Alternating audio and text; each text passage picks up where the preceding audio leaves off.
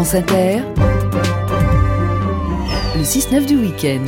C'est l'heure de Social Lab. C'est avec vous, Valère Coréard. Bonjour Valère. Bonjour Eric. Alors cette semaine, vous allez nous parler d'une commune qui pousse ses habitants à faire leur transition citoyenne. Exactement. Cette ville, Eric, s'appelle Malonnet. Elle est située près de Rouen. Elle compte un peu plus de 6000 habitants. En fait, depuis 10 ans, elle est engagée dans la transition écologique et elle commence à être identifiée comme un exemple à l'échelle nationale. Alors pour que les citoyens s'emparent de cette euh, transition durable dans cette ville de Malonnet, ça se manifeste comment? Alors d'abord par la prise en compte par la commune elle-même hein, des enjeux énergétiques, climatiques, alimentaires et culturels dans ses prises de décision.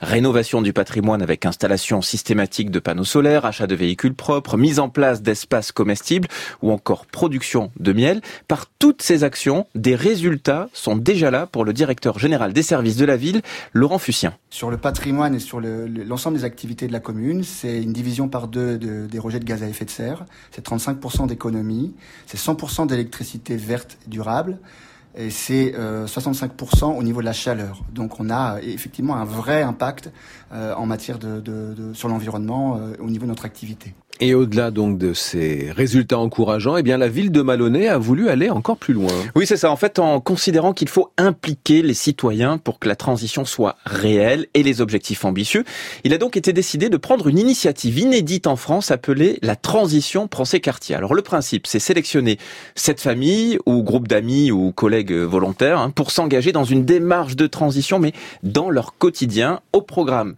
trois mois d'engagement pour relever six défis sur des thèmes comme l'énergie, l'eau, les déchets, le recyclage, mmh. l'alimentation ou même la consommation responsable. Alors, cette ville de Malonnet est donc à l'initiative de ce défi. Elle met aussi des, des moyens d'accompagnement, c'est-à-dire? Ben oui, c'est là que c'est vraiment intéressant. Il ne s'agit pas juste de, de, fédérer ou communiquer, mais il s'agit là de soutenir la démarche. Et Malonnet a mis les petits plats dans les grands.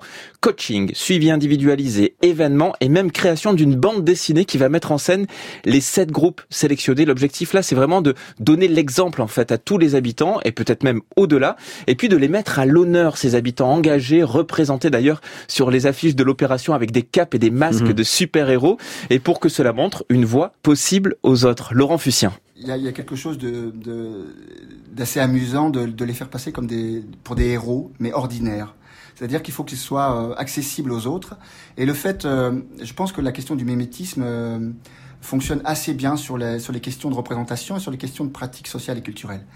Il se trouve que quand on a des voisins qui vont je prends des exemples tout à fait euh, extérieurs à ça, mais, mais, ça fait sens. Des voisins qui vont avoir l'idée de faire un jardin potager, par exemple, ou de retaper leur maison, ou de mettre des panneaux photovoltaïques. On s'est rendu compte, et des études à l'appui le confirment, euh, que la question du mimétisme social, et notamment euh, à l'échelle de, de, son quartier, de son espace de vie, fonctionnait beaucoup plus que tout autre moyen immédiat. Voilà, donc si vous habitez Malonné ou que vous y travaillez, vous pouvez mmh. encore vous inscrire hein, à ce défi. Il y a un grand casting de la transition qui est actuellement en cours.